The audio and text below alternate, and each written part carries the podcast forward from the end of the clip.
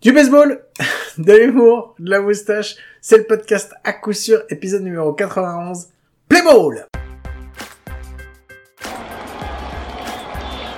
And the pitch. High drive, right center, going back, Bradley, track, wall, see ya! A walk-off grand slam for Mark Teixeira! And the Yankees snatch one 5 to 3. Oh, try to understand this game. Eh bien bienvenue, bienvenue, c'est l'épisode 91 et cette semaine je ne suis pas gouré contrairement à d'autres semaines. Euh, J'ai rien oublié, du moins je ne pense pas pour le moment, mais l'épisode ne fait que commencer, on est à l'abri de rien. Euh, ça me fait très très plaisir de vous retrouver, c'est euh, un des premiers épisodes après, euh, au début d'année, donc, euh, donc voilà, c'est pas le tout premier, mais, euh, mais bon, bah si c'est le tout premier au début d'année, bonne année, bonne année à tous, profitez bien. Bon voilà. Et puis, ben, je suis pas tout seul parce que comme chaque semaine et comme toute l'année dernière, j'ai avec moi mon compagnon, mon compadre El Salvador. C'est Mike. Mike, très bonne année. Comment tu vas? Bon, mec, on est le 12, on s'est eu le 5 déjà, gars. C'est le deuxième épisode depuis le début de l'année. Mais, mais, mais laisse donc. Euh, est-ce que tu sais c'est quoi le numéro 91 dans le baseball actuellement? Non, tu ne le sais pas, on va gagner du temps. Donc moi je vais te le dire, c'est le nombre d'informations qu'on s'est fait spoiler entre le moment où on a enregistré le premier épisode et le moment où on l'a lâché, l'épisode 90. On l'a enregistré le lundi soir et le mardi, mon téléphone a fait bim notif, bim notif, bim notif. Et il y a eu plein plein de trucs. Donc tu sais quoi? Un petit jingle news rapide, euh, Guillaume, qu'est-ce que t'en dis? Allez, c'est parti. Je lance le jingle. Allez. On se retrouve juste après.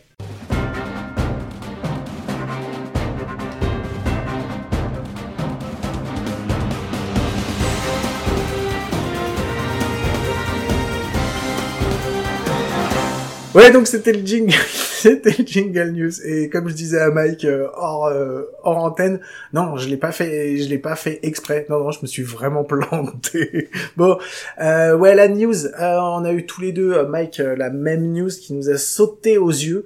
Euh, Vas-y, je te laisse en parler parce que je t'avais envoyé le message, mais je te laisse en parler pour nous dire ce qui Tu toi, parles de l'élection, tu parles de l'élection du, du nouveau président de la Fédération française de baseball, Alors celle-là, oui, on l'a eu aussi. Oui, j'avais vu qu'il y avait ça aussi. Thierry Raffet. Ouais, Thierry Voilà. Raffet. Donc, euh, si jamais euh, ce podcast arrive à tes oreilles, euh, Thierry Raffet, on t'accueille euh, quand tu veux pour parler de ton projet pour euh, la Fédération française de baseball avec grand plaisir. Ah, mais je te propose qu'on fasse un petit clin d'œil à Damien Guilloni.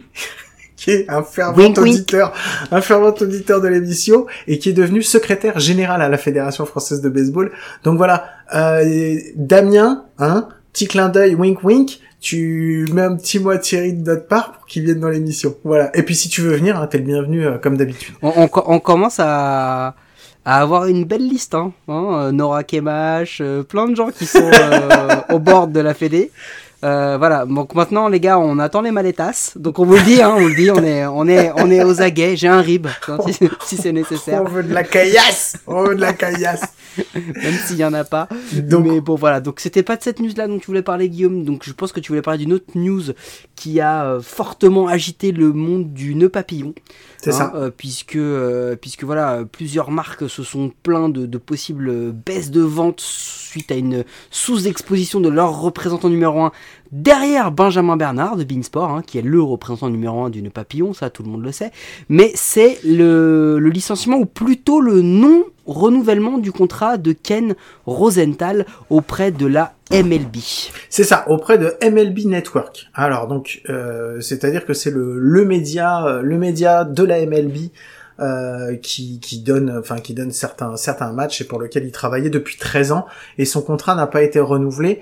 Euh, ça n'empêche pas qu'on va continuer à le revoir sur le bord des terrains. Déjà d'une parce qu'il est toujours, Fox. voilà, il est toujours sur Fox, donc ça, ça change pas. Il sera toujours dans les dugouts sur Fox et euh, il continue d'écrire dans The Athletic, The Athletic qui d'ailleurs au passage a été racheté par le New York Times. Euh, voilà. Maintenant, je pense qu'on a fait le point là-dessus. Mais ce qui nous a choqué, euh, ce qui nous a choqué, enfin ce qui a retenu notre attention, puisque après on va en débattre, euh, c'est surtout le fait que apparemment, d'après ce qui a été dit, euh, Ken Rosenthal n'aurait pas été euh, repris. C'est la raison. Voilà. C'est ça. Il aurait- C'est la raison du, du, du non-renouvellement qui nous choque un peu. Il aurait pas été renouvelé parce que en 2020, pendant euh, justement l'arrêt de la, de la fin, enfin le non commencement de la saison pendant le Covid, euh, il aurait, enfin c'est même pas il aurait, c'est Ken Rosenthal a été un peu critique euh, de la façon de gérer de Rob Manfred dans The Athletic. Euh, donc voilà, et en fait c'est seulement là, la semaine dernière, que bah, il a pris un retour de bâton puisque euh, Rob Manfred euh, aurait euh, décidé d'intervenir auprès du MLB Network pour que MLB Network ne renouvelle pas le contrat de Ken Rosenthal. Alors, ça, ça, hum, ça couvre. Il y a, deux, il y a deux, on va dire, il y a, deux, euh, il y a deux sphères dans dans dans, ce problème-là. Il y a, deux choses qu'il faut qu'on qu'on résolve. La première, c'est un, comprenez bien, MLB Network, média de la MLB. MLB Network, média de Rob Manfred, si je schématise, d'accord? Donc, si un employé de MLB Network émet une critique de Rob Manfred, apparemment, cette personne-là devient persona non grata. Donc, la première sphère, c'est peut-on réellement critiquer son boss quand c'est, hein, parce que c'est de ça dont on parle, hein, le mec a émis une critique, je vais vous la lire la critique, mais il a émis une critique alors que c'est son job.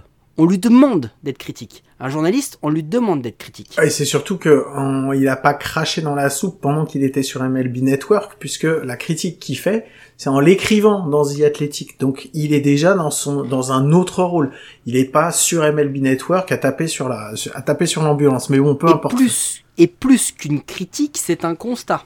C'est-à-dire que il le dit, Manfred et les propriétaires doivent le comprendre et rapidement. On parle en fait d'un article qui sort au moment de la non-reprise due à la pandémie, d'accord? Et où Rosenthal explique que la plupart des ligues sont en train de reprendre un petit peu partout dans le monde et que la MLB tarde encore à le faire. Et donc du coup, euh, il explique et il le dit que la plupart des propriétaires seront dans le jeu plus longtemps que la plupart des joueurs, ce qui va éventuellement leur permettre de récupérer les pertes de 2020 et de profiter des valeurs de revente de leur franchise. Néanmoins, il explique Manfred est censé être l'adulte dans la pièce, un leader avec un sens de la place du jeu dans notre société, le gardien du sport. Donc, Manfred doit définir son mandat de commissionneur et surtout euh, être assez fort pour obtenir un accord rapide. C'est ça qu'il dit, Rosenthal. Alors le gros problème, c'est que euh, on- si on doit redéfinir la position du commissionneur, le commissionneur, il œuvre pas pour le sport. Le commissionneur, il, Il œuvre œuvre pour, les propriétaires. Ben non, le- il est représentant. le commissionneur de la. MLB, il est le représentant au niveau de la MLB de l'ensemble des, euh, des. Mais Je, je suis pas d'accord. Non, pour moi, non, pour moi, non. Attends, dans les faits, c'est vrai, mais sur le papier, le commissionneur doit être le représentant de la ligue. Il doit être le représentant du baseball. C'est lui qui définit la MLB. Il définit pas les propriétaires de franchise. Maintenant, c'est ce qui se passe en vrai parce que bah, c'est eux qui ont l'oseille et c'est eux qui, qui définissent ça et tu le vois dans tous les autres sports. Mais à la base, le commissionneur de la ligue, c'est comme un président de fédération. ah oui, mais il est, élu, il est élu par, de toute façon, il est élu par les, euh, par les propriétaires. C'est pour, ça, c'est pour ça que de toute Mais- façon, il peut pas être le représentant du sport. Il, Mais aujourd'hui, mais aujourd'hui, c'est ce qui devrait se passer. Ah, ah oui, ah non mais là on est en train de. Oui, non, non, mais attends, mais c'est ce qu'il qui dit. Se Non, mais, mais non, mais c'est ce que dit Ken Rosenthal hein, dans son dans son papier. Et en fait, donc le, le premier le premier pan, c'est de se dire est-ce qu'il a le droit ou non de le critiquer? Donc encore une fois, on l'a évoqué. Euh, oui, non, vous, vous ferez votre propre avis. Vous avez bien compris qu'ici, on Ah. était oui. Non mais de toute façon, c'est son rôle. Il est il est c'est Ken Rosen-. Ken Rosenthal, c'est un journaliste. C'est pas un mec qui est euh, il, est pas affilié à la MLB, il a un con, il avait un contrat avec MLB Network pour parler de baseball pendant les matchs de la MLB, mais de MLB Network, mais c'est tout. C'est pas un employé de MLB. À côté de ça, il est employé par Fox, il est employé par The Athletic, c'est un Enfin, journaliste. il est même il est il est même plus qu'employé par The Athletic. Oui, non, mais c'est un journaliste qui est là pour parler du baseball, un journaliste renommé, reconnu, et qui donne son avis, et qui a le droit de donner son avis, et qui, qui a... Enfin voilà, il n'y a pas de souci à ce niveau-là. Donc et surtout qu'en plus la vie, c'est pas genre euh, Rob Manfred est un con. C'est pas ça qu'il dit. Non, Il ça, ça, explique- c'est nous qui l'avons dit. Ça, c'est moi qui l'ai Non, dit. voilà. Et nous, on l'a répété plusieurs fois, mais ça veut pas dire que c'est vrai ou qu'on a raison. Mais ce, que- ce que dit euh, ce que dit Kellen Rosenthal, et c'est là où c'est hyper important, c'est qu'il explique et qu'il dit qu'en fait, du point de vue du joueur, il était plus important de reprendre la saison que du point de vue des propriétaires. C'est bizarre, ça ressemble vaguement à ce qui est peut-être en train de se passer actuellement. Mais du coup, ça veut dire que déjà Rob Manfred euh, euh, n'a pas aimé cette critique. Mais là où ça couvre un autre point, et c'est la, deuxième partie du problème, Guillaume, pour moi, c'est qu'en fait, la, rupture du contrat, ça a rendu ça plus simple. Parce que du coup, le contrat arrive à échéance, t'as pas à licencier, t'as pas à verser des indemnités, t'as pas tu, à la base, c'est ce que pense Rob Manfred. Hein. Tu n'as pas l'opprobre qui te tombe dessus en te disant mais pourquoi tu l'as viré et tout, etc. Mais surtout, ça veut dire que ça, c'est un plan qui a déjà un an et demi.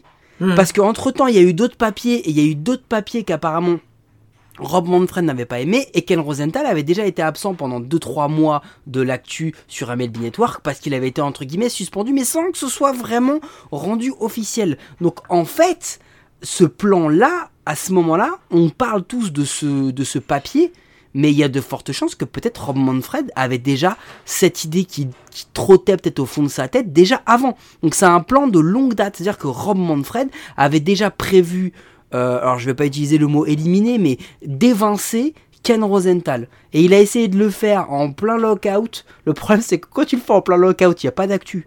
Alors mec, quand ton journaliste numéro un, l'un des visages du baseball aujourd'hui, parce que aujourd'hui les fans de baseball connaissent sûrement plus Ken Rosenthal que Manfred. Hein.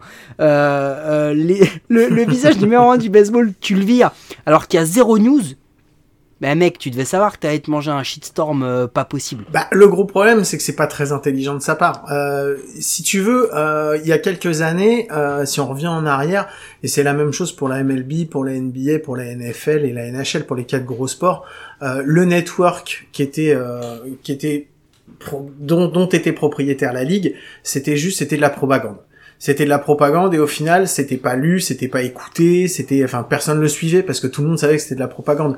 Donc les quatre grands sports se sont dit il va falloir qu'on s'ouvre parce que si on veut être des références nous aussi dans notre sport, il faut qu'on s'ouvre et qu'on ait des vrais journalistes. Donc c'est ce qui ça a été fait, c'est ce qui est c'est ce qui existe dans tous les sports. Et le gros problème c'est qu'aujourd'hui euh, comme tu le disais Ken Rosenthal, c'est une des voix, c'est un des visages euh, du baseball pour les des pour des journalistes et ils avaient réussi à l'avoir depuis 13 ans sur MLB Network, ce qui donnait quand même on va dire une une crédibilité au, au, network, quoi, au MLB Network, parce que côté une tête comme ça, une tête de gondole comme ça sur ton, bah, sur ton network, ça te donne franchement une, une légitimité, on va dire. Bah, clairement, aujourd'hui, les, les deux journalistes vraiment les plus influents au baseball, dans le baseball, dans la MLB, c'est qui? C'est Ken Rosenthal et Jeff Passan, hmm. peut-être? Au niveau, si, on, si, on, prend, on va dire un, multimédia, tu vois, euh, c'est-à-dire euh, télé, internet, euh, enfin, télé, réseaux sociaux, podcast, etc. ces deux-là sont aujourd'hui les plus visibles. Mais surtout, Ken Rosenthal, il a un truc, mais il est défendu et apprécié des joueurs parce qu'il ne fait que relater des faits et que t'as jamais eu un scandale autour de Ken Rosenthal qui dit non il a déformé mes propos ou quoi que ce soit. Il y a eu, il y a eu un tas et un tas de, de réactions de joueurs que ce soit euh, Tyler Matzek, Dallas Braden, euh, actuel ou passé, qui, qui se sont mais insurgés contre ça. En fait en gros le, le, sentiment et, et ça n'aide pas en plus avec le fait que bah les, on vient de se rendre compte que finalement les, les les discussions autour du lockout n'étaient toujours pas prévues hein, d'être prises. Là, apparemment, il y en a peut-être une qui va arriver, mais on ne sait pas s'il va y en avoir une deuxième. Donc en gros, c'est-à-dire que c'est encore un peu la merde. Euh, c'est-à-dire que là, aujourd'hui, tout le monde se disait Ouais, tout, faut virer Rob Manfred, virer Rob Manfred. Et au final, c'est Ken Rosenthal qui se fait virer. Donc il y, a un sentiment un peu, côté fan, vraiment d'injustice. C'est-à-dire que nous, on aime Ken Rosenthal, on veut le voir quand on regarde nos matchs, bah même ça on va nous l'enlever. Mais non mais le problème, le problème c'est que c'est c'est ce que tu dis. Enfin, je, pour reprendre ce que tu disais tout à l'heure, le move de de de Rob Manfred, il est con. Enfin c'est, enfin je dis pas que Rob Manfred est con. Hein. Je dis juste que son son move il est. Si, on, le dit, on, dit, on le dit. Non mais c'est c'est débile ce qu'il fait. C'est débile parce que d'une il le fait en plein milieu du lockout comme tu disais à un moment où il y a absolument mais aucun, aucune info. Donc c'est sûr que ça va être un retour de bâton merdeux en pleine gueule. Et de deux, mais tu, tu, tu fais pas taire Ken Rosenthal parce que tu le sors de MLB Network, c'est pas ce qui va l'empêcher de parler. S'il a envie de parler, il va continuer à parler et à dire des choses dans The Athletic, il continuera à les dire sur Fox, ça change rien du tout. Sa voix, elle continuera à être entendue. Alors jusqu'à maintenant, il n'a pas fait de commentaire dessus. Il a expliqué la situation, il s'est refusé à tout commentaire à tout grand seigneur. Mais le problème c'est que voilà, c'est que la MLB ressort pas euh, à, cause de Rob Manfred, la MLB ressort pas grandi de ça. Mais par contre, enfin Ken Rosenthal, il vient de te choper une aura mais euh, maximum quoi. C'est genre puissance max quoi. Alors là, il y a, y, a, y a, plusieurs scénarios. Le, premier, l'un des premiers scénarios, c'est euh, bah de toute façon Ken Rosenthal, il, il a rien dit parce que je pense que lui, à mon avis là, hein, il est en tractation max avec Fox et avec d'autres, peut-être, on ne sait pas. Mais il y a des chances qu'ils prennent encore plus de place euh, auprès, auprès de la Fox, d'accord? Euh, L'autre truc, c'est que on l'a pas trop vu hein, sur les médias. Hein. Franchement, hein, y a, les autres médias indépendants ont pas trop parlé de ça, ont pas trop critiqué ce qui s'est fait, très honnêtement. Il y a eu, non, non, on a relaté les faits, mais t'as hmm. pas eu, t'as pas eu réellement de, de, de, d'articles au vitriol qu'on dit, attends, c'est un scandale, Ken Rosenthal et ça. Bon, pourquoi? Peut-être parce que c'est peut-être à la demande de Ken Rosenthal aussi, parce que je pense que le gars n'a pas forcément envie de foutre le feu euh, là tout de suite. Et il y a un autre truc qu'il va falloir qu'on se pose comme question. Ken Rosenthal, il a une aura qui est au-delà du journaliste. Hmm. Aujourd'hui, hmm. Ken Rosenthal a une, aura qui est au-delà du journaliste. Euh, j'ai du mal à croire ça possible, mais est-ce que tu penses que Ken Rosenthal demain il pourrait se présenter à un autre poste? Tu vois, un truc. Euh, non, je pense pas. non. Non. Quelqu'un qui pourrait virer un journaliste, tu vois. Demain. Demain, non. Euh, plus tard, euh, bien plus tard, euh, peut-être, pourquoi pas. Mais après, non, c'est trop politique. Je pense pas. Je pense que, je pense que il est, c'est, c'est vraiment un journaliste. Et je, je, je, alors maintenant, je peux me tromper. Hein, je le connais pas personnellement. On n'a pas d'échange régulier, mais je pense qu'il est très bien et il fait très bien son boulot. C'est un vrai journaliste. Et je pense pas qu'il ait vraiment des vues pour prendre le boulot de commissionneur. Donc surtout commissionneur, si après en plus t'es payé par, va t'iras pas cracher dans la soupe lui, il aime bien avoir, enfin, tu le vois, il, c'est pas méchant ce qu'il dit. Toutes ces interventions, quand il fait une intervention, t'en as qui sont plus véhéments que lui. Tu peux écouter des Jump Boy, tu peux en écouter d'autres qui sont beaucoup plus véhéments quant à, quant aux décisions qui sont prises par la MLB, par le, C'est une question de style, mais le message il passe pareil. Hein. Ouais, mais en même temps, tu peux faire pas, enfin, le message quand tu, ouais, ben oui, mais c'est ce que je veux, ce que je veux te dire, c'est que il est, euh, ah, comment te dire? Non, je, non, je pense pas. Moi, je pense pas. Je le vois pas euh, prendre des euh, des, euh, des postes après dans les instances de la MLB. Je pense que c'est un très bon journaliste et qui restera là-dedans. Enfin voilà, de toute façon, il fait, on continue. C'est ce que je dis. C'est pas, on continuera à le voir encore de toute façon sur le bord des terrains. Il y a que sur la MLB Network qu'on le verra plus. Mais bon, après MLB Network, ils ont beaucoup de matchs. Ils ont quelques matchs dans la semaine. Après, ils ont des matchs surtout pendant les pendant les playoffs. Mais euh, bon, en même temps, après, t'as surtout Fox. Hein, quand t'arrives les gros matchs, c'est la Fox hein, qui les prend. Hein, donc, euh. Non, mais de toute façon, euh, en fait, le, le là, on, on s'insurge pas parce qu'on se dit qu'on va plus revoir Ken Rosenthal. Je pense même que on va, on risque de le voir peut-être même encore plus qu'avant, parce que là, vraiment, je, finalement, je pense que c'est un mal pour un bien. le seul truc, c'est que là, Rob Manfred est en train de plus en plus d'enterrer son bilan, qui était déjà pas fameux. Euh, il est en train de l'enterrer et que, et que là, euh, cette décision, en fait, elle va vraiment à l'encontre du bon sens. Elle va à l'encontre du bon sens parce que franchement, euh, Rob Manfred aurait pu juste dire Ok, ce gars m'a critiqué, je regarde de manière rationnelle, il a certainement raison. Et puis, même s'il a pas raison, il l'a fait de manière propre. Euh, il l'a fait euh, de manière polie, on va dire. Euh, donc, bah, autant le garder parce que justement, ça rajoute un peu au fait que bah, je laisse des libertés.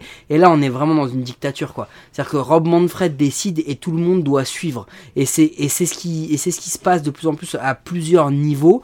Et bah, c'est c'est juste c'est juste dommage. C'est juste dommage, mais c'est c'est des frictions dont on n'avait pas besoin dans le baseball. Nous, moi, je pense qu'on a besoin d'autres frictions dans le baseball, mais pas celle-ci.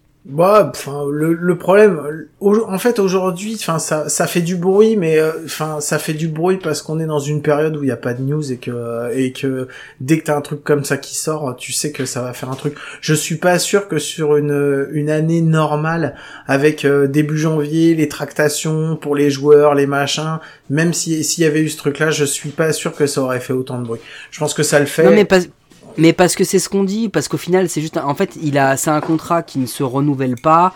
Euh, c'est quelqu'un qui décide de se séparer d'une autre personne. Ce qui a créé plus ou moins un scandale ou qui a fait jaser, c'est le, le pourquoi. Ouais, c'est ça. C'est juste ça.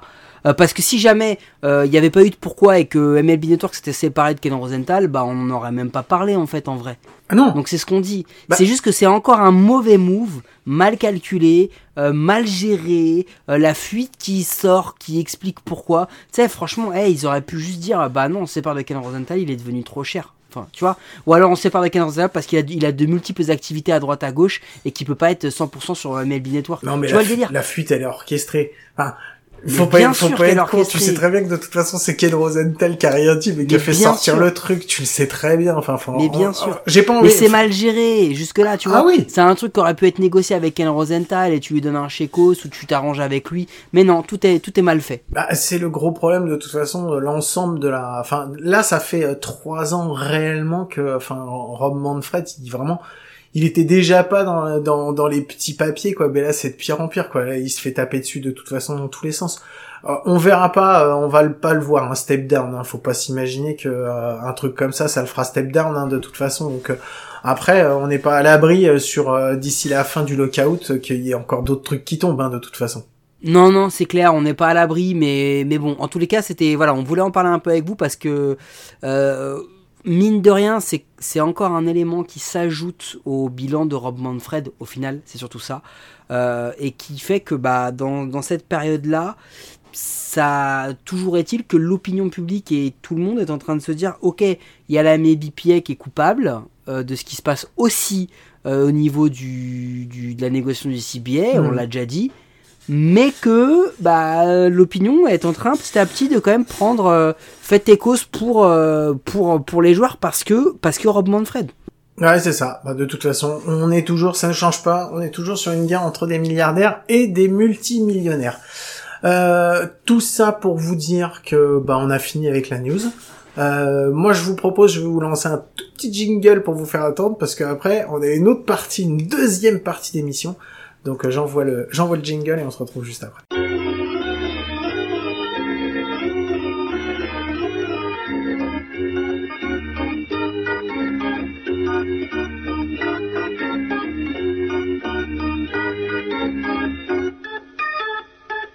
Tu peux éviter de faire du bruit, Mike, s'il te plaît. Ça oh, ta gueule. Allez, c'est parti. J'adore cette ambiance. bon, allez, bah, comme vous l'avez entendu, on est déjà de retour. Et comme on vous l'avait dit, c'est la deuxième partie. Et on a un invité non, pas un, on a deux invités avec nous. Oh putain, le gars est complètement à la rue. Déjà, t'as galé, t'as, niqué l'intro déjà de, au, début du podcast, et là tu niques la présentation des invités. Attends, t'as vu qu'entre tout à l'heure et maintenant j'ai plus de voix non plus? Donc vas-y, c'est à toi. C'est n'importe quoi. Tu sais quoi, pour présenter nos invités, euh, Guillaume, je vais raconter une petite anecdote en off qui nous est arrivée aujourd'hui. Il y a un moment où j'ai reçu un texto où Guillaume me dit Ouais, c'est bon pour ce soir, les deux vieux euh, ont validé. Et je reçois les deux vieux, et juste après, je reçois un merde je suis plus vieux que. donc, on va recevoir, on reçoit, et le mot, euh, le mot est, bien utilisé, de légende du baseball français, Monsieur Luc Piquet, Monsieur Pierrick Lemestre. Comment allez-vous, messieurs? Très bien, merci. Et toi? Moi, ça va. Écoute, hein, Pierrick, comment ça va? Super, en pleine forme. Tu vois, Guillaume, ils m'ont demandé à moi, ils t'ont pas demandé à toi. Vas-y. Non, parce que je leur ai déjà fait le laïus, que j'étais vraiment à la ramasse. ça me fait super plaisir de vous avoir. Euh, cet épisode, euh, je vais pas vous le cacher. Euh, je suis super content qu'on le fasse parce que ça faisait un moment qu'on l'avait prévu.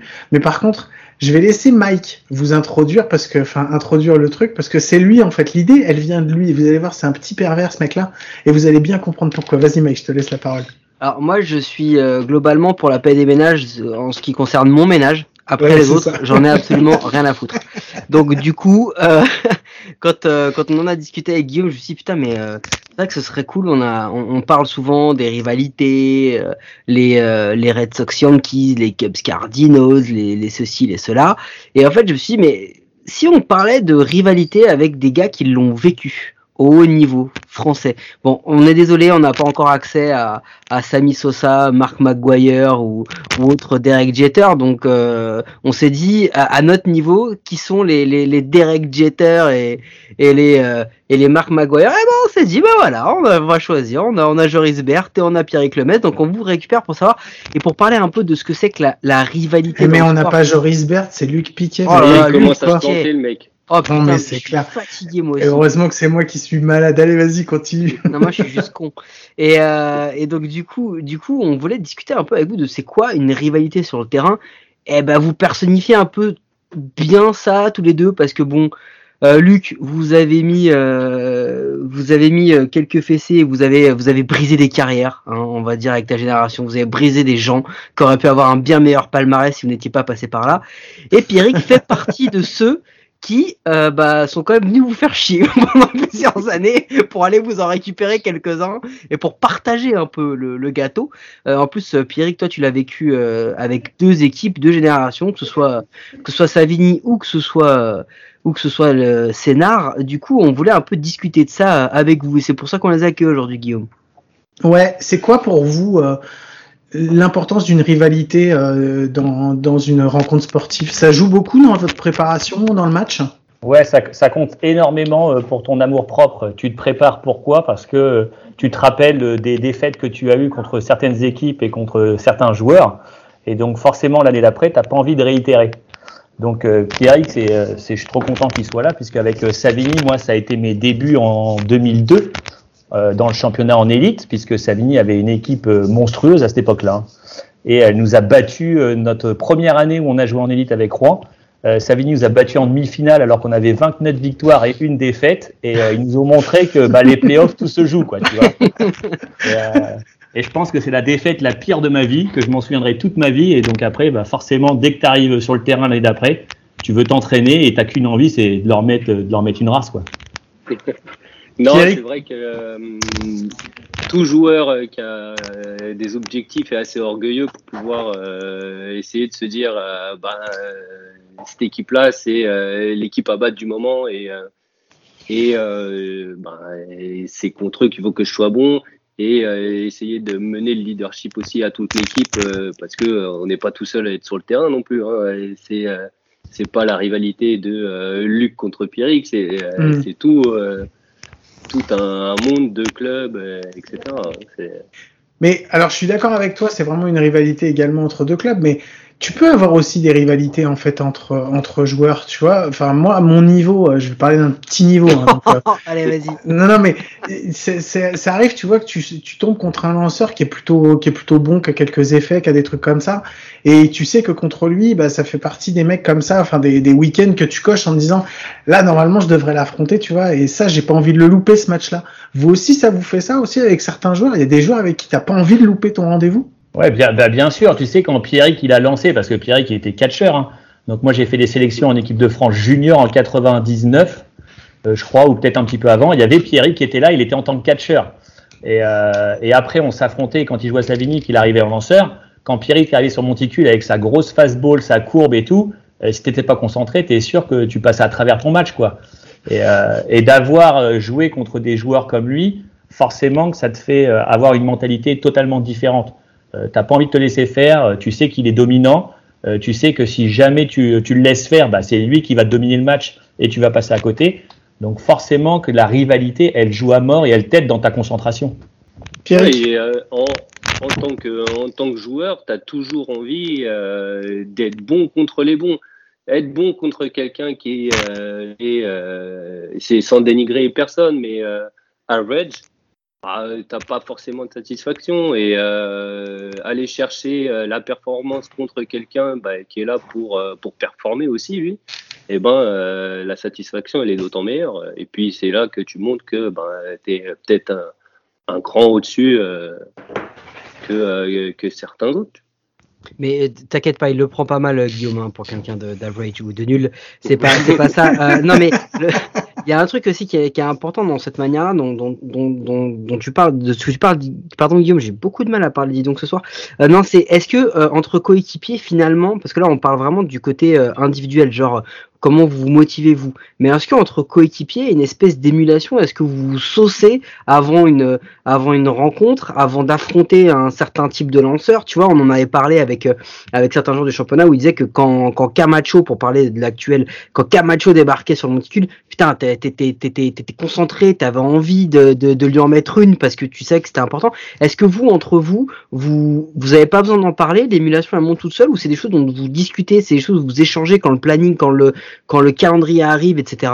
Bon, tu, tu, sais toujours contre qui tu, tu vas tomber. Il n'y a pas trop de surprises en plus dans, dans nos championnats. Donc, euh, euh, tu sais que, euh, alors même si moi je l'ai affronté une seule année, Camacho, mais c'est sûr que si, si t'es pas concentré, bah, autant mettre frapper de l'autre côté, quoi.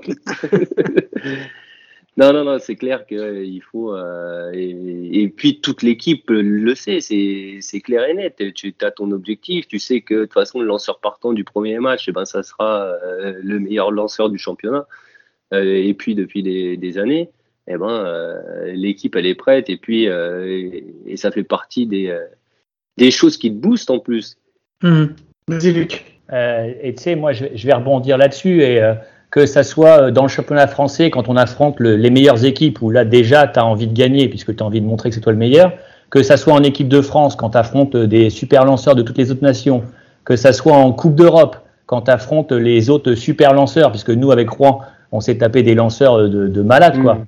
Forcément que dans le dugout quand tu reviens après ton at-bat, bah oui, tu te dis bah fais gaffe parce que euh, il m'a attaqué avec la slider ou alors euh, t'inquiète pas, il vient te lancer à l'intérieur en rapide. Donc, euh, et on essaye d'ajuster notre plan de frappe et, euh, et, on communique bien sûr entre nous. Et le fait de communiquer, et dès qu'il y en a un qui commence à mettre un basic important ni rien, bah forcément ton amour propre, il revient sur le dessus, tu dis putain, moi aussi je vais lui en caler un quoi. moi j'ai une autre j'ai une question euh, toujours là-dessus. Mais euh, comment tu fais Comment elle se transforme Elle se transforme comment en fait cette rivalité? Puisque vous avez été rivaux euh, sur le terrain euh, dans des équipes un peu euh, différentes, mais vous avez joué en équipe de France ensemble. Euh, comment comment comment tu comment ça se passe justement cette ce changement où tu passes de rivaux à, bah, à coéquipier où tu dois aller dans le même sens pour aller bah, pour aller réussir en, en, en équipe de nationale? Vas-y Luc. Vas-y Lucas, quand on... Ouais, d'accord, ok. Non, et euh, parce que bah moi je vais, je vais te le dire, la rivalité tant qu'elle reste sur le terrain, mais qu'elle n'est pas en dehors du terrain, elle est bonne. Tu mmh. vois, elle est bénéfique pour tout le monde. Forcément, tu viens sur le terrain pour gagner. Donc sur le terrain, bah t'as pas d'amis. Tu vois, t'as pas de potes. Voilà, t'es là pour gagner, tu vas tout faire pour gagner, terminer. Une fois que le match se termine, bah on oublie, c'est fini. Tu reprends ta vie normale. C'est plus le match de baseball. Donc bah t'as des personnes, on a tous des caractères différents, on apprend à se connaître, on apprend à s'apprécier, on reconnaît les qualités des autres joueurs. Parce que tu as beau être rivaux sur le terrain, tu reconnais forcément les joueurs qui sont, euh, qui sont talentueux et qui, ont, et qui sont très très bons euh, dans l'action. Donc ensuite, tu te retrouves à jouer avec eux, bah, c'est pas un problème en fait. Parce que tu connais leur valeur, ils connaissent ta valeur, et puis bah, tu as envie, tu le même objectif, tu as envie de gagner. Donc que ce soit en équipe de France, dans ton équipe de club, l'objectif est toujours le même. Tu veux gagner contre les meilleurs. Le, le truc, euh, je prends vite fait la parole, mais euh, c'est euh, c'est un monde qui est assez petit, mine de rien. Hein, et je pense que Luc, il le disait tout à l'heure, on, se connaît depuis qu'on a 15 ans tous. On a joué 50 matchs avec nos équipes de, de club. On a joué beaucoup en équipe de France, mais même des équipes de France jeunes. Donc, c'est pas une nouvelle. Et puis, on se retrouve et je pense qu'on est tous contents de, de, se retrouver aussi et de porter le même maillot. C'est pas, c'est deux choses différentes. Le club, l'équipe nationale l'objectif est le même, comme il le disait, hein, c'est de gagner, mais, euh, mais euh, une fois que tu, tu, portes le même maillot, et eh ben, euh, ton objectif il devient commun. Quoi. Ok, mais moi je suis le fouteur de merde hein, du, du. Ah, fou la merde. donc voilà, donc je vais, je vais y arriver, hein, vous m'en voulez pas. On le sait, hein, ça, on le sait. Ouais, je, je, sais, je sais, je sais. Euh, vous avez joué pour des titres, vous avez eu des défaites, vous avez eu des victoires. Il y a forcément des moments où ça a frité. Est-ce que euh, dans ce genre de rivalité là, euh, il y a forcément des joueurs aussi hein, dans, dans, chacun des effectifs que vous avez pu côtoyer qui sont pas, on va dire, des réguliers? C'est des voilà, il y en a qui viennent, des Américains, des Sudam, des Sudam qui viennent pour un an ou pour deux ans, qui n'ont pas forcément la connaissance des autres joueurs que vous avez, qui ont un autre baseball que le vôtre, parce que bah, c'est pas la même. Enfin, je veux dire, on a toujours avec des Cubains et des Dominicains, on sait très bien que rarement ça se fait des bisous quand on arrive en première base. Mais euh, il y a forcément des moments où ça a été tendu. Est-ce que euh, il y a vraiment des moments où vous avez ressenti que euh, la rivalité, ça pouvait entre guillemets faire partir en sucette un match parce que justement ça avait pris un peu le dessus sur le jeu en soi? Parce que la rivalité avait dépassé ça. Bah bien sûr, bien sûr. Attends, euh, moi je me souviens, euh, tu sais, Pierrick, c'est pas un genre à s'énerver, hein, mais à partir du moment où il s'énerve, tu sais que là, ça va partir en couille. et et, et euh, t'as Pierrick, tu peux rajouter Romain Martinez-Scott. Nous, imagine, on avait Keno.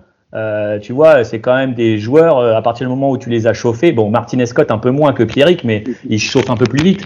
Mais euh, bien, bien Ah, sûr que plein de fois, plein de fois, ça s'est arrivé, plein de fois, ça a vraiment, euh, ça a chauffé de ouf, quoi, tu vois. C'est pour ça qu'il y a eu des matchs où les bancs, ils se sont vidés et où vraiment, bah, ça dit de la merde, quoi, tu vois, sur le terrain. Mais c'est normal, c'est avec la pression, avec l'adrénaline, avec l'envie de gagner, avec tout, quoi. Et euh, le, c'est pas rose, quoi, tu vois, on s'entend pas bien avec tout le monde. Il y a quelques joueurs de l'équipe adverse avec qui tu t'entends bien. Il y en a quelques-uns que tu peux pas encadrer et que t'as pas envie de voir. Euh, c'est comme dans la vie de tous les jours, quoi. Donc euh, forcément qu'avec ceux que t'as pas envie de voir ou ceux qui te pètent les couilles, bah, tu pars plus vite en cacahuète, quoi. Non, et puis c'est euh, c'est des situations de match aussi qui te rendent euh, les choses euh, plus touchantes en fait. Tu as des, euh, des, des at-bats qui sont importants ou, ou une parole, par exemple, d'un Sud-Américain, où les mecs ils sont ultra sanguins, etc. Et puis toi, tu, tu dis, mais, mais il connaît quoi, lui? Il connaît quoi de cette histoire Euh, D'où d'où il ouvre sa bouche à ce moment-là, tu vois? Et, euh, et puis, euh, et puis ben, toi, tu es orgueilleux. Enfin, moi, je sais que quand j'étais sur le monticule ou même à la frappe ou quoi que ce soit, bah, respecte le jeu, mais respecte-moi aussi. Et donc, euh, dès que tu commences à partir sur un, un mauvais côté, ben, moi, je serai pas la personne qui va dire Ah, ben, ouais, d'accord, etc. Et euh, c'est quoi le, le, le rôle de parce que du coup vous avez eu plusieurs coachs avec des styles différents dans votre carrière. Euh, c'est quoi c'est vous aimez quoi comme type de coach? Un, mec qui va un peu euh, insuffler, entretenir cette rivalité, un, mec qui va un peu tempérer? C'est comment ça se passe? Vous avez sur, certainement eu plusieurs plusieurs philosophies différentes? Et moi, je dirais, je dirais que ça, ça dépend de la morphologie de ton équipe, quoi, tu vois. Dans une équipe, tu en as toujours qui vont temporiser et tu en as toujours qui vont partir au quart de tour. Et euh, là où tu vas voir qu'un bon, un bon coach, en fait, c'est qu'il va réussir à garder euh, tout le temps de l'énergie positive sans jamais euh, que ça retombe, mais sans jamais que ça parte dans l'extrême. Parce que tu sais très bien que si tu es overexciting, tu vois, tu vas, tu vas jamais réussir. Il faut réussir à, en fonction de ta personnalité, à, à être euh, dans la bonne jauge pour être performant ni euh, trop, ni pas assez. Donc euh, moi, pour moi, euh, tous les coachs qu'on a toujours eu, euh, ben après à Rouen, on a eu euh, Keno pendant très longtemps, quoi, tu vois, mais les autres, à chaque fois c'était ça, ils arrivaient à calmer les joueurs qui étaient un peu euh, trop excités et qui donnaient un peu trop de voix, et à toujours motiver les autres qui étaient derrière, peut-être un peu plus silencieux, mais euh, pour que tout le monde reste concentré. Vos meilleurs matchs, c'est des matchs, euh, c'est des matchs de riva- euh, où il y avait de la rivalité. C'est les meilleurs de, votre carrière, ceux-là, ou pas forcément? Bien sûr que c'est euh, les matchs où il y a de la rivalité, parce que la rivalité, ça veut dire un, enjeu, mine de rien, parce que tu euh, joues pas ton premier match de championnat contre Rouen comme tu vas jouer le dernier match de la finale. Donc euh, c'est vraiment aussi l'enjeu qui fait que ben, la, rivalité monte un cran au-dessus en fait. Et tu sais, moi, je vais rebondir. Ça fait des années où on disait que le championnat, ça serait bien qu'on soit un peu moins d'équipes. Tu vois, moi, j'aime bien mettre les pieds dans le plat. Et on avait dit pourquoi? Parce que chaque match, si tu joues des matchs avec une intensité plus importante, bah forcément que tu vas progresser beaucoup plus vite. Hein et c'est pour dénigrer personne. Mais on a toujours dit, tu veux élargir, mais si t'as pas euh, un niveau suffisant en, en ouvrant à d'autres équipes, bah tu fais quoi? Bah ces matchs-là, honnêtement, et, et, euh, je, je- je suis le premier à le déplorer, mais tu le prends par-dessus la jambe. Alors que tu arrives et que tu joues que des matchs contre Montpellier, euh, Savigny, parce que même Savigny, là, ils sont revenus, euh, franchement, ils sont solides, hein, tu as vu leur équipe qu'ils ont. Euh, tu prends Sénard, euh, tu prends les, les- le top 6 des plus grosses équipes, bah, ça veut dire que chaque week-end, mon gars, tu es obligé d'aller au turbin, quoi, et t'as pas un petit week-end genre, ah, c'est pas grave, on va pouvoir. Et surtout que les matchs, quand tu prends par-dessus la jambe, au final, qu'est-ce qui se passe? Bah, tu, tu deviens frustré, tu y arrives pas, euh, tu fais de la merde, et hop, tu, ça te fait chier, quoi. Ouais, t'as pas, pas, envie d'y aller en fait à ces matchs. Euh, euh, c'est de l'orgueil de joueur et puis tu te dis oh bah écoute ouais bon aller jouer contre un tel ou un tel qui est huitième du championnat. moi que je gagne ou que je perde de toute façon je bougerai pas de place. Bon, je peux même envoyer l'équipe 2 et ça c'est pas intéressant en fait. Et je pense que c'est même pas intéressant pour les clubs, euh, pour les managers et pour les joueurs.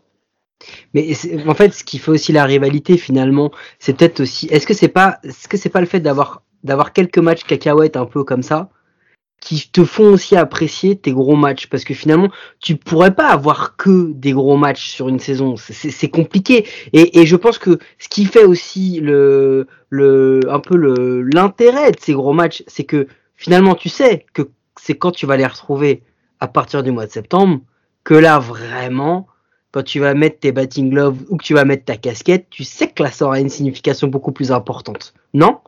Oui, mais, mais la préparation au baseball et la répétition euh, avec la pression, euh, tout ça c'est important et tant que tu le vis pas, euh, tu peux pas, tu peux pas te dire ah bah c'est bon, t'inquiète, je vais assurer. Tu vois, on fait que deux matchs par week-end.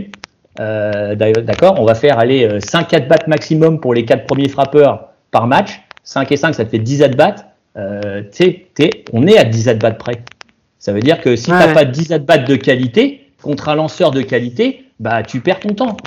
Et, euh, et en plus, t'es pas concentré. Tu vois, il y, a, rien de mieux que les matchs à rivalité. Moi, je, garderai des souvenirs euh, impérissables, des matchs contre Savigny, euh, des matchs contre Sénard. Tu vois, c'est là où tu as envie de te dire, bah là, on va montrer de quoi on est capable. Mais du coup, tu es concentré du début à la fin, tu passes pas à côté de tes at-bats, tu donnes tout tout le temps, et, c'est là où tu progresses et le niveau il augmente quoi. Ok. moi j'avais juste une question également. Est-ce que. Attends, non, c'est bon, je l'ai perdu. Vas-y, Mike. Ça, on va pas le couper au montage. Hein. On va bien le bah, laisser pour que les gens, pour que les gens voient bien à quel point tu es, tu es concentré.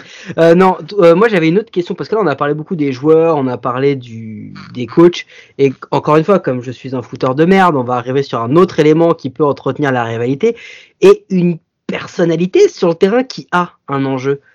Comment tu vas parler de l'arbitre eh ouais, comment l'arbitre il influe dans ce truc-là? Est-ce que, enfin, je, sais pas comment dire, mais quoi qu'il arrive, j'ai l'impression qu'à chaque fois qu'on parle des arbitres avec les joueurs ou les coachs, ils ont toujours la, la mauvaise position, quoi qu'il arrive. Euh, à l'arbitre, est-ce que vous avez déjà vu des arbitres qui ont réussi à tempérer un peu euh, une rivalité compliquée ou ça, de toute façon, quoi qu'il arrive, vu son rôle, il, exacerbe le truc? Je vais être un peu cru, mais tu parlais de fouteur de merde, ça peut faire partie euh, de quelqu'un qui fout la merde.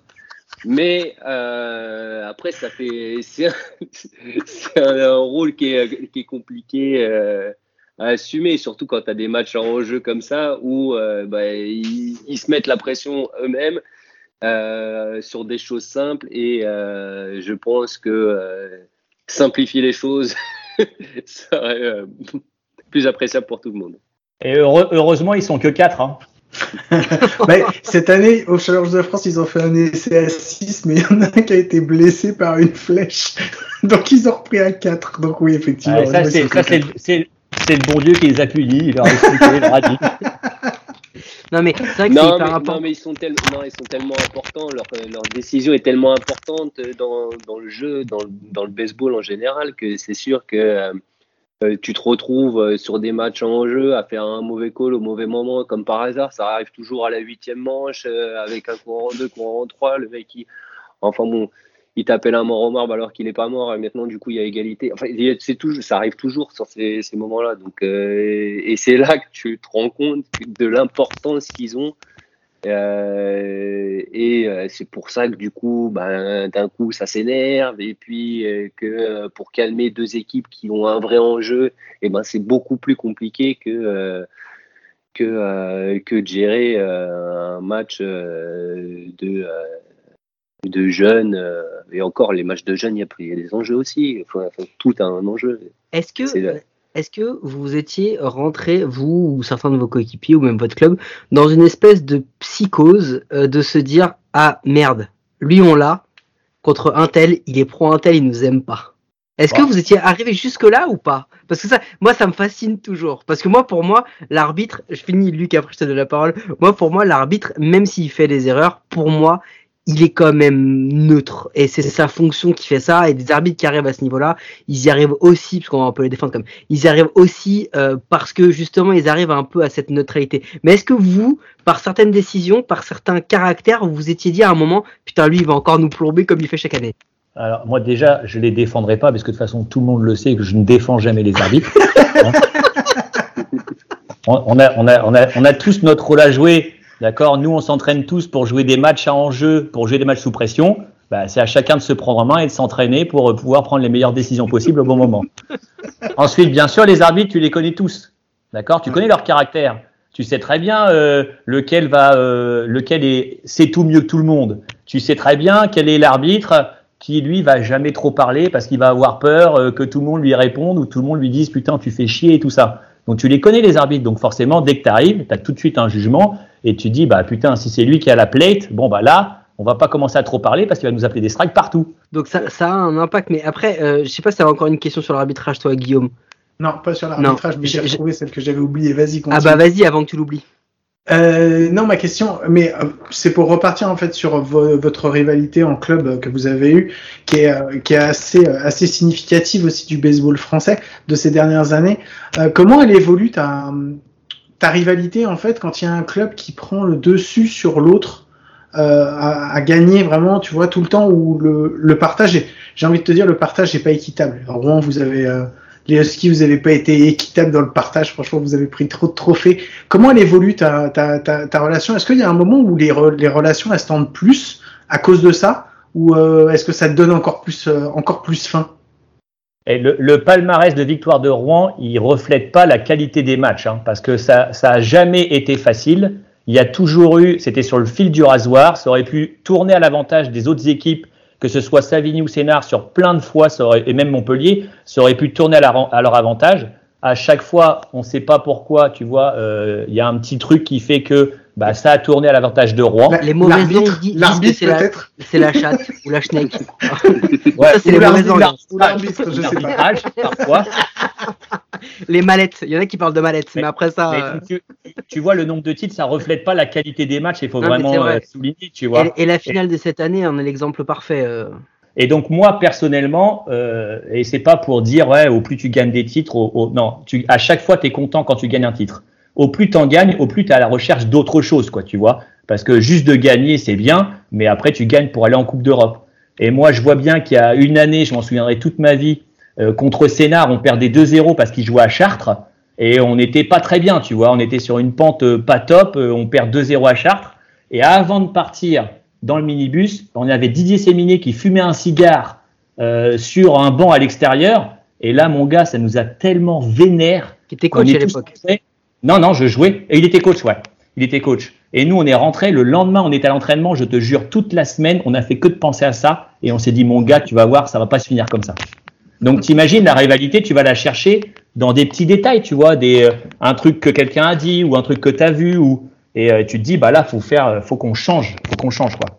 Toi, Pierrick, qui était du mauvais côté du manche. Ouais, après, euh, quand, euh, quand tu le vis un peu dans, dans l'autre sens, c'est vrai que euh, nous, on a gagné certaines fois avec Savigny, euh, j'ai gagné avec Sénard, mais c'est vrai qu'il y a eu des un gros trous au milieu où euh, bah, euh, nous, on attendait d'une chose, c'est essayer d'aller euh, casser ce, euh, ce, euh, ce Rouen euh, qui, euh, qui euh, avait la main mise sur, euh, sur le championnat depuis des années. Alors après, tu y arrives, tu n'y arrives pas. Euh, bon, là, on n'a pas trop réussi, mais, mais euh, Mais à un Ouais, moment, est-ce que, est-ce qu'à un moment, est-ce que ça te met pas, euh, la- tu t'as pas l'impression d'avoir la tête sous l'eau en te disant, putain, on va encore les affronter et, euh, enfin, ça va se terminer Bon, comme d'habitude. Tu, tu, tu, non, tu parce que autrement, non si tu pars comme ça, euh, bon, autant pas aller au match. Hein. C'est- c'est- Non, non, mais je sais pas, justement, c'est pour ça que je te pose la question. euh. Non, c'est pas, c'est pas forcément facile. Tu sais que bah, du coup, bah, c'est l'équipe forte, c'est l'équipe forte des euh, dix dernières années, et, et ben ouais, ça te donne une motivation. Après, le résultat, tu l'as qu'à la fin du championnat. Et oui, ils ont gagné. Après, tu t'es battu comment? Tu as été euh, jusqu'au bout de ce que tu pouvais faire. Euh, tu as joué comme tu voulais. Alors ouais, il y a eu des erreurs. euh, ils ont gagné. euh, on aurait pu faire ça, ça, ça, mais avec des si, on refait le monde. Hein. Mais le but, c'est toujours d'aller performer sur, les, sur les derniers matchs du championnat. Donc, ça aurait pu être euh, Montpellier euh, dix fois d'affilée, ça aurait pu être euh, Savigny dix fois d'affilée. Ça aurait été la, même chose. Je pense que ton approche du match, elle n'est pas, elle pas par rapport à, au Rouen, rival. Est pour aller. C'est sûr que euh, ça donne un, boost en plus. Après, tu réussis, ben, ça te booste pour l'année suivante et il va falloir changer quelque chose. Bon, ça n'a pas marché l'année suivante. Bon, bah, qu'est-ce qu'on fait? Euh, J'arrête le baseball. J'ai- mis du temps quand même à arrêter. Heureusement. Et, et du coup, euh, dans ce, dans, dans- on a quand même par- parlé de, de, de pas mal d'acteurs, etc.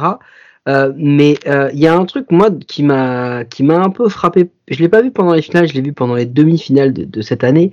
Euh, c'est l'impact aussi du, du public parce que mine de rien, même s'il n'y a pas beaucoup de public, euh, on voit aussi dans le public d'un d'un club ou d'un autre, en fonction de cette position de force que peut avoir un club par rapport à un autre, il y a une attitude qui est différente dans les rivalités. Et, et on le voit, on le voit aussi parce que euh, il y en a qui sont peut-être un petit peu plus sur d'eux, euh, et puis il y a des gens, quel que soit le club, qui aiment bien aussi envenimer le truc euh, depuis l'extérieur. non mais c'est la vérité parce qu'on l'a vu, on l'a vu encore euh, pendant ces finales Guillaume et ça, ça a un impact sur vous pendant ces rivalités-là? Vous vous en servez, vous en foutez, vous qu'est- qu'est- qu'est-ce que vous choisissez, vous choisissez quand ça vous impacte et quand vous vous en foutez? Ou, ou- Je ou pense, pas? je pense que, je pense que quand tu quand es jeune, tu vois, quand tu es jeune, ça a un impact sur toi. Et tu apprends au fur et à mesure. Parce qu'on n'a pas l'habitude de jouer forcément contre des, des- euh, avec des spectateurs. Euh, quand tu commences à faire des grosses rencontres en Coupe d'Europe et que tu euh, joues le match d'ouverture contre euh, Neptunus et c'est blindé le stade et que tu entends tout le monde gueuler, bah là tu te rends compte, quand tu vas en équipe de France dans un stade en République tchèque où tu es blindé de monde et tout le monde, quand tu reviens dans le dugout, est en train de te regarder méchamment, tu vois, et de te parler, bah, t'apprends, tu vois, t'apprends au fur et à mesure. Et au plus ça va, au moins ça a un impact sur toi. Au plus ça te fait rigoler, tu vois. Mais Mm. au départ, moi je me souviens, euh, ça te touche, quoi. Et ça peut te blesser, hein, euh, que quelqu'un te dise, euh, tu vois, de la merde et tout, ça, ça, peut, ça peut te monter les nerfs vite. Hein. Ouais, c'est assez frustrant. Moi, je me souviens, euh, en 2003, j'étais faire les championnats du monde à Cuba. Va à Cuba, dans un stade de 10 000 personnes, jouer un match où tu as la moitié du public qui te dit que t'es une merde. Et euh, parce que bon, là, je suis pas un pro en espagnol, mais, euh, mais, ça, mais ça se trouve trop vite. Hein. Euh, donc, euh, et puis euh, à cette époque-là, comme il disait Luc, euh, t'es jeune, tu regardes, tu regardes au-dessus de ta tête, euh, tu te dis mais euh, merde, euh, qu'est-ce qui se passe? Puis au bout d'un moment, bah, euh, tu fais abstraction de ça, quoi, parce que bon, en même temps, c'est pas eux qui te lancent la balle, c'est pas, c'est pas eux qui tiennent la balle, donc euh, tu te dis bah il peut dire tout ce qu'il veut et c'est pas lui qui sera décisionnaire de quoi que ce soit en fait. Mais, mais, Ouais. mais oui, ça a un impact. Hein. Le public, ça a un impact euh, direct. Hein. Euh, c'est eux que t'entends. Hein. Tu les entends. Tu- T'as beau dire ce que tu veux. Sur le terrain, euh, t'entends plein de choses qui se passent à l'extérieur. Merci beaucoup les gars pour euh, d'avoir répondu à nos questions et de nous avoir un petit peu éclairé sur les rivalités euh, à haut niveau, hein, parce que nous on connaît les rivalités de R2 et de R3, mais euh, c'est bien d'en apprendre sur les rivalités de haut niveau. Je vous propose les rivalités de R2 et de R3, globalement, c'était quand il y avait un mec qui lançait un strike, à peu près, c'était le gars qu'on voulait affronter.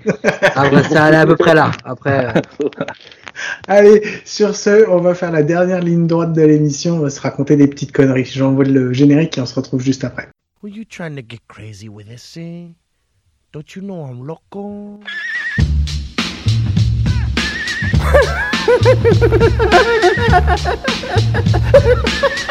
fuck is with this guy? Who is he?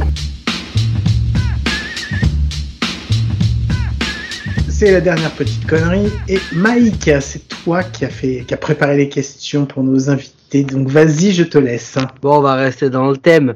Euh, les gars, on, on va commencer par, euh, par Pierrick d'abord. Parce que je sens euh, Luc vachement excité par la connerie. et euh, on va d'abord euh, tempérer avec euh, Pierrick. hein. Parce qu'on a bien compris que les profils des Je- mecs sur le terrain, on a bien compris que Luc était plutôt un mec qui démarrait, qui foutait la merde. et Pierrick qui tempérait un peu. Non, euh, vas-y Pierrick. Non, non, je suis extrêmement sage, moi. Tu sais, je suis euh, quelqu'un de très. euh, justement. C'est quoi le c'est quoi le truc le plus le plus le plus sale ou qui vous a le plus marqué que vous ayez subi pendant une rivalité, tu sais, un gars ou un coach ou un mec qui a fait un truc tu te dis putain foiré quoi. Tu sais pour gagner, c'est quoi le truc le plus sale que vous ayez vécu qui vous revient comme ça en tête? Le plus sale pour gagner. Ah, là, tu m'as- Moi, je vais vous en raconter un, le temps que vous, vous- comme ça, vous allez pouvoir y réfléchir. Euh, on a un gars qui un jour, un coach adverse, nous a fait, euh, qu'on avait affronté. Donc, euh, je parle à ma, mon petit niveau de, de rivalité. Hein. Donc, on l'affronte en demi-finale de de, de R3, on le, tape, donc on, on monte l'année d'après en R2. Deux ans après lui, il monte. Et avant un match de championnat face à nous, il, il sait qu'il faut le gagner ce match-là, parce que celui qui gagne va prendre la première place de la R2. Et ce gars-là, en fait, vient nous voir et nous dit que sur le règlement, il nous sort le règlement, et il nous dit, les mecs, il faut que chaque joueur qui joue ait un numéro sur son maillot. Votre gars là, il a un t-shirt blanc, mais il a pas de numéro, il peut pas jouer. Donc le mec s'était acheté un pauvre t-shirt Nike euh, qu'il avait dû payer au moins 30 balles et on a dû mettre au marqueur un numéro pour qu'il puisse jouer le match qu'on a gagné d'ailleurs. Donc ça- finalement ça servait à rien. Mais ça, je trouve que c'est un truc vraiment sale, tu vois, juste pour nous enlever un de nos joueurs. J'ai trouvé ça vraiment sale. Vous en avez un ou pas? Ah, Moi, moi j'en ai un, mais c'est pas du tout euh, de cet acabit-là. quoi, Ah oui, vois. je me doute. Vas-y. Euh, la, la pr- la première année où on joue en Coupe d'Europe avec Rouen, donc on arrive, on est les petits poussés. Euh, on joue l'équipe hollandaise, je me rappelle absolument plus qui c'est.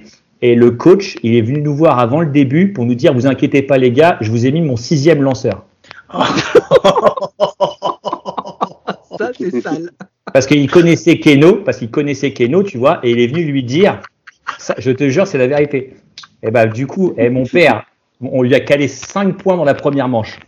Tellement on était vénère. Ah ouais, Et- bah- sale ça. Et, et donc après, à chaque fois dans les coupes d'Europe, tu sais, on a gagné petit à petit euh, nos, nos galons. Et, euh, et après, t'inquiète pas que dès qu'on arrivait, on se tapait le deuxième ou le troisième meilleur lanceur, quoi. Ah, celle-là, elle est sale. Ça, ça, c'était une putain de pute. Bah, du coup, euh, c'est quoi le truc le plus sale que vous ayez fait? Pour gagner? Ah ouais? Ah bah nous à Rouen, euh, qu'est-ce que je vais te dire euh, Tu sais, si il faut jouer sur le règlement pour gagner en dehors du terrain, on va le faire. Il n'y a pas de problème, mec. Hein. Tu parles par rapport à cette année hein? Euh, na- N'importe quelle année, mon gars. Le règlement, c'est le règlement. C'est pareil pour tout le monde. Mais sur le terrain, vous, en tant que joueur, vous avez fait des trucs un peu, un peu sales pour gagner ou pas? Ah, Oh, Pour gagner, non. Après, euh, bon, je pense que euh, a dû euh, pi- pisser dans les dugouts. Euh, ça, c'est- ça. Alors ça, c'est sale, mais dans les deux sens du terme d'ailleurs. hein. Ouais. Ah, je m'attendais pour, pas à ça. C'est très bien. Pour quelqu'un de sage, quand même, on pisse pas sur les chaises des autres. hein. Ça se fait pas euh, normalement. Non, non, non. Non, mais ça, sale dans le jeu, tu peux le dire. Tu sais, il y a, il y a des, des cassés des doubles jeux où c'est déjà arrivé et tu vois, euh, que ça soit un peu plus méchant que d'habitude, quoi. Euh, un, un petit tag dans la gueule euh, en deuxième base alors que tu aurais pu le taguer gentiment sans rien dire. Bah ça c'est c'est normal quoi tu vois euh, Oui, non, ça, on est d'accord, c'est un truc de base. voilà c'est un Moi, truc moi, de base perso, moi, perso, un truc sale pour gagner, j'ai déjà fait un truc une fois où j'ai volé, enfin, j'ai volé. J'ai couru vers la 2 hein, pour un vol. J'ai fait un plongeon et en fait, j'allais me faire taguer comme un malpropre et j'avais qu'un seul arbitre qui était derrière moi. Donc, du coup, je me suis mis vraiment dos à l'arbitre de manière à cacher le gant et j'ai mis une petite gifle dans le gant. La balle est partie et je suis arrivé genre safe et tout le monde gueulait. Moi, j'ai dit non, j'ai rien fait. j'ai rien fait. ouais. Genre de truc un peu sale qu'on a pu faire. Est-ce que t'en as une, toi, Guillaume, euh, en rapport avec ça ou pas? De Mais questions non, mais moi je suis, moi je, franchement, je suis le mec le plus sympa sur un terrain. Tu peux, Ouais. tu peux pas m'énerver. Non, non, sérieux. Tu peux pas m'énerver. J'essaye de calmer tout le monde et je veux jamais me battre. Et si ça se bat, je préfère m'en aller du terrain. Donc, moi, c'est pas possible. Avec le recul, est-ce que vous vous rappelez d'un moment où vous vous êtes dit, putain, j'aurais dû faire ça, un truc, tu vois, pas très réglementaire, un peu, un peu crade. Vous dites, putain, si j'avais fait ça, euh, franchement, je pense que je m'en serais, je m'en serais mieux sorti. Est-ce que ça, ça vous est déjà venu? Moi, je vous en donne un hein, comme ça. Moi, ça m'est arrivé plusieurs fois quand je coachais de me dire après coup. Un truc crade, euh, en fait, j'aurais dû aligner aucune équipe. Tu vois, quand j'ai vu la gueule de mes joueurs, j'aurais- j'aurais aligné zéro gars. Peut-être qu'on s'en serait mieux sorti. Mais euh, Quel enfoiré. bon, Eh, tu, tu, tu te poses des questions bizarres toi hein? Ouais, non, Ah mais oui, bah oui. Je suis un mec torturé, tu sais, c'est pour ça qu'on fait ça. hein, c'est parce n'a on n'a jamais eu un, un quelconque niveau, donc du coup on se permet de juger les autres et d'avoir et d'avoir ce genre de questions. Non, mais c'était tout pour moi, Guillaume. Je pense qu'on a, on a bien on a bien exploré la connerie de la semaine. Ouais, non, c'était cool. Merci beaucoup euh, d'avoir partagé avec nous euh, vos, bah, vos histoires, un petit peu, euh, un petit peu de vos histoires de club, des histoires de, de l'équipe de France. C'était super cool. Ça nous a fait très, très, très plaisir que vous répondiez euh, positivement à notre, à notre demande et puis eh bah, de vous avoir avec nous euh, ce soir euh, pour vous avoir posé toutes ces questions. Donc, euh, je vous remercie vraiment tous les deux pour votre gentillesse et, et puis voilà, pour, euh, bah, pour les moments de, de rire que vous nous avez fournis également. C'était super cool. Merci beaucoup. Voilà, Merci beaucoup, les gars. Non, vous revenez quand vous voulez, vous faites partie de la famille à coup sûr, de toute façon, vous le savez, donc il n'y a pas de problème. Si vous avez envie, nous, on... l'antenne vous est ouverte. Mike, t'avais un truc à rajouter? Non, bah voilà, pareil, toujours euh, merci les gars, euh, surtout d'être venus gratuitement parce qu'on sait que vos tarifs sont quand même pas donnés euh, pour tout le monde. mais, euh, mais mais en tout cas, merci d'avoir répondu encore une fois sans tabou à nos questions. Et puis, comme l'a dit Guillaume, quand vous voulez passer un petit coup de fil, c'est libre antenne. Super, Super, merci beaucoup. merci. Allez, je rappelle, terrains, les gars. Ouais, je rappelle à tous nos auditeurs que vous pouvez nous retrouver sur toutes les applis de podcast, les bonnes comme les mauvaises, et c'est toujours sur les mauvaises qu'on est les meilleurs. Mike, euh, je te pose la question comme chaque semaine, on se retrouve à coup sûr la semaine prochaine. Ouais, et la semaine prochaine, on aura aussi un invité, Guillaume, mais qui lui aura la moitié de l'âge de chacun de nos, notre- nos invités aujourd'hui. Mais il est peut-être même encore plus jeune. Donc Encore plus jeune, peut-être. Allez, sur ce, je vous fais des bisous, je vous souhaite de passer une bonne semaine et à très vite. Ciao.